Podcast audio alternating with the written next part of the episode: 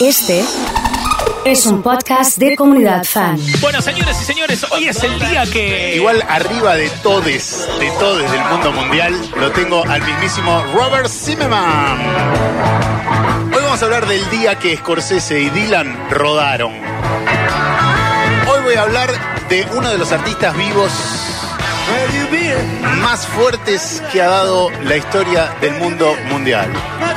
Estábamos esperando algún argumento que nos permita usar un día. Y el día elegido fue hoy. Claro, Netflix, cuando te lo veas, cuando elegís tu usuario e ingresás, acá en la cara te dice, tenés que ver esta producción de Martin Scorsese. No es la primera vez que Scorsese eh, quiere contarnos sobre el universo de Bob Dylan. Eh, ya lo había hecho en No Direction Home en el 2005, el documental que consiguió retratar al menos un buen porcentaje de la compleja personalidad de uno de los artistas más influyentes del siglo XX, premio Nobel de Literatura, leyenda viva de la cultura del rock occidental. Una década y media después de que Scorsese se meta con Bob Dylan, ¿qué hace? Saca Rolling Thunder Review, a Bob Dylan Story by Martin Scorsese. Netflix te la vende y lo bien que hace.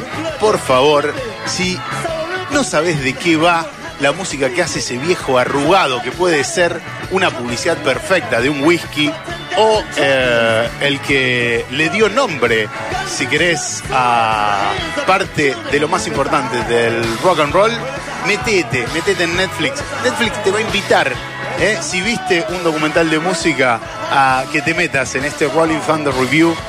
La historia de Bob Dylan contada por Martin Scorsese con algunas trampas, porque Dylan recorrió ciudades de la costa este de los Estados Unidos y de Canadá a la manera de las viejas compañías itinerantes y en sus presentaciones se iban sumando músicos muy importantes para la época. Joan Baez, Johnny Mitchell y poetas como Allen Ginsberg hacían una especie de circo rodante que iba de pueblo en pueblo, de ciudad en ciudad. Tocaban en lugares muy chiquitos y lo que Dylan quería hacer en esta oportunidad era eh, justamente eh, mezclar universos, que la poesía se abrace con su música, que la militancia política de un momento que estallaba en el mundo eh, resuene. Y todo queda retratado en Rolling Thunder Review, que cuenta esta gira del 75 al 76, pero por sobre todas las cosas, la mano de Scorsese. Y creo que eh, Dylan habilitándolo a Scorsese nos mete en un montón de mentiras, en un montón de ficciones. Hay cosas muy interesantes que cuenta el documental que tiene que ver con las máscaras. ¿Se puede poner el sombrero blanco para mirar el documental o no? ¿Lo recomendás? ¿Qué, Altamente recomendable. ¿Qué maridaje le ponemos a, a Ese es este, uno, a, ese es este, a este documental? ¿Querés pintarte la cara, oso? Eh, ¿Querés ponerte una, Una, peluca, una, una peluca pseudo afro, un poco, un poco menos de afro al mejor estilo eh, Dylan Calamaresca, si se quiere. Estás totalmente habilitado. ¿Por qué? La vida no se trata de encontrarte, ni de encontrar otra cosa. Se trata de crearte. Se trata de crear cosas. Si vos querés crear un nuevo oso viendo este documental, como Scorsese lo hace con Dylan, hacelo, pintate la cara. Una de las mentiras, voy a spoilear solo una. Una de las mentiras que tiene este falso documental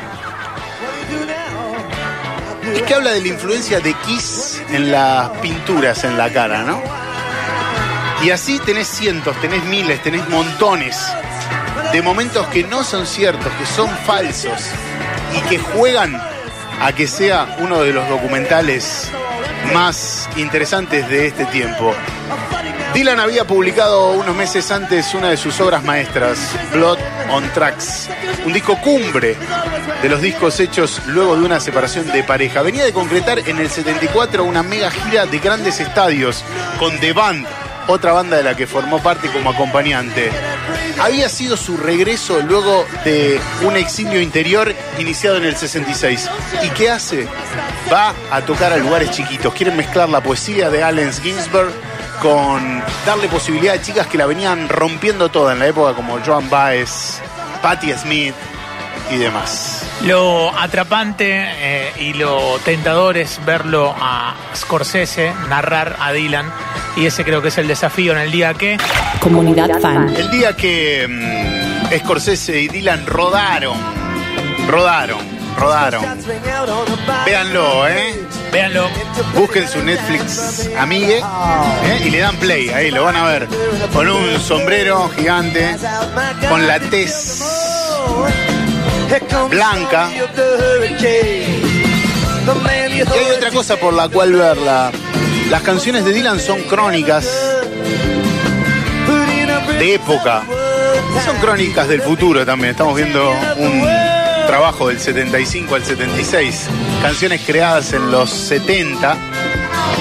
Que si lo ves en Netflix con subtítulos, te tiran la letra. Es otro viaje. Ese es otro viaje.